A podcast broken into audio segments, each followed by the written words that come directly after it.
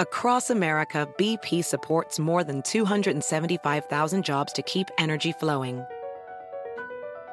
Jobs like updating turbines at one of our Indiana wind farms and producing more oil and gas with fewer operational emissions in the Gulf of Mexico. It's and, not or. See what doing both means for energy nationwide at bp.com slash investing in America.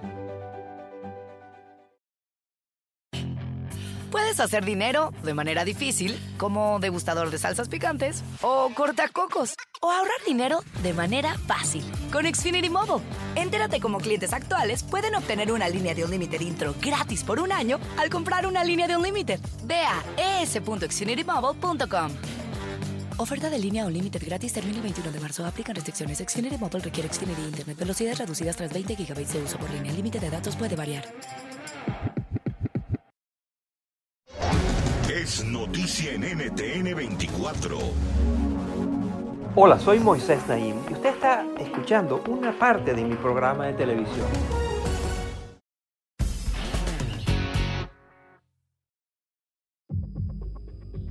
Se estima que en el sudeste asiático el mercado de drogas sintéticas como las metanfetaminas es cercano a los 60 mil millones de dólares. Eso es más que toda la economía de Honduras.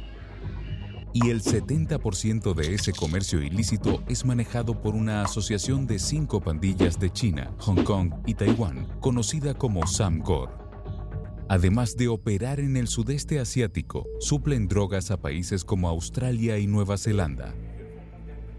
El tráfico de drogas ha transformado la dinámica de las pandillas, que solían estar limitadas a ciertos barrios o comunidades, no tenían jerarquías claras y contaban con pocos mecanismos para generar disciplina entre sus miembros. Hablamos al respecto con Kieran Meaton, profesor e investigador del King's College de Londres. Creo que se puede argumentar que la globalización, es decir, la creciente interconexión de las sociedades a nivel económico y digital, ha contribuido a conectar a las pandillas con un contexto internacional. Por ejemplo, a medida que ha crecido el tráfico de la cocaína, ha aumentado la necesidad de que el crimen organizado se vincule con la delincuencia callejera. Y a medida que las propias bandas callejeras se incorporan a estas redes, también se vuelven más internacionales en su perspectiva. Para poder competir en los mercados ilícitos globales, muchas de estas bandas se han vuelto también más organizadas, y el éxito en este ámbito de grupos como Primer Comando Capital de Brasil ha incentivado a su vez la aparición de nuevas pandillas. Se estima que tan solo en Estados Unidos hay al menos 30.000 de estas organizaciones, un aumento de 41% en la última década. A menudo las pandillas proliferan en comunidades donde el Estado no hace presencia, pues para muchos jóvenes se presentan como una alternativa para obtener dinero, protección e incluso una especie de familia.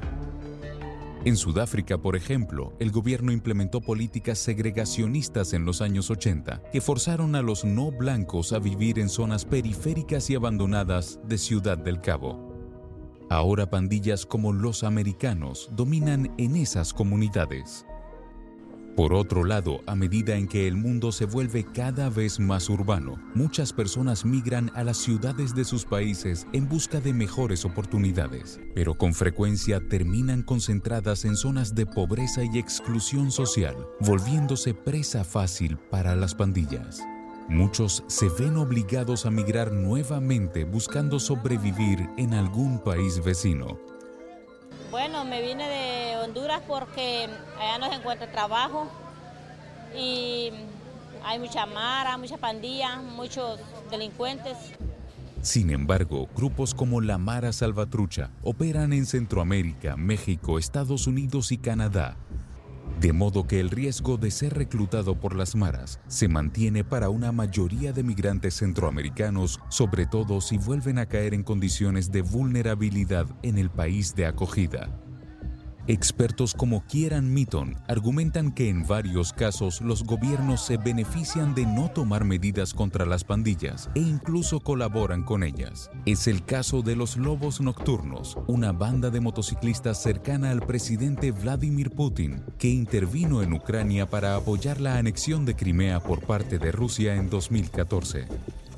Las nuevas tecnologías de comunicación han jugado un rol clave tanto en la expansión global como en los cambios operacionales de estos grupos. Así lo explica Jorge Mantilla, investigador de la Universidad de Illinois en Chicago. Las redes sociales, este, este componente tan importante de la globalización, ha generado dos impactos en, en las pandillas. En primer lugar, ha dado voz a los jóvenes del gueto, a los jóvenes de la favela, a los jóvenes de la comuna y los ha puesto, digamos, en el centro también de la cultura del entretenimiento. Pero también, de alguna manera, hoy en día uno ve TikTok, YouTube, Facebook, son campos donde las pandillas envían mensajes, se citan para confrontarse, se hacen memes, se burlan de unas a otras. El prestigio ya no solo se mide en las calles, sino en el número de seguidores que tienen las pandillas en estas plataformas. Y esto ha facilitado el reclutamiento, pues pertenecer a una banda ahora está a un clic de distancia sin importar la ubicación del usuario. ¿Cómo enfrentar entonces este cambiante y preocupante fenómeno? Me parece claro que los enfoques de la justicia penal, los castigos más duros o incluso las respuestas fuertemente militarizadas que hemos visto en Brasil y México no están funcionando. La mejor forma de resolver el problema de las pandillas es la prevención. Eso significa brindar a los jóvenes mejores alternativas para sentirse bien consigo mismos, acceder a la seguridad laboral o ser parte de sus comunidades y de la sociedad. Por su parte, investigadores de Estados Unidos están diseñando algoritmos que les permitan a trabajadores sociales y agencias de seguridad analizar el contenido de las redes sociales para pronosticar el reclutamiento y posibles luchas entre pandillas. Y es que a medida que este fenómeno se transforma, las soluciones también tienen que hacerlo.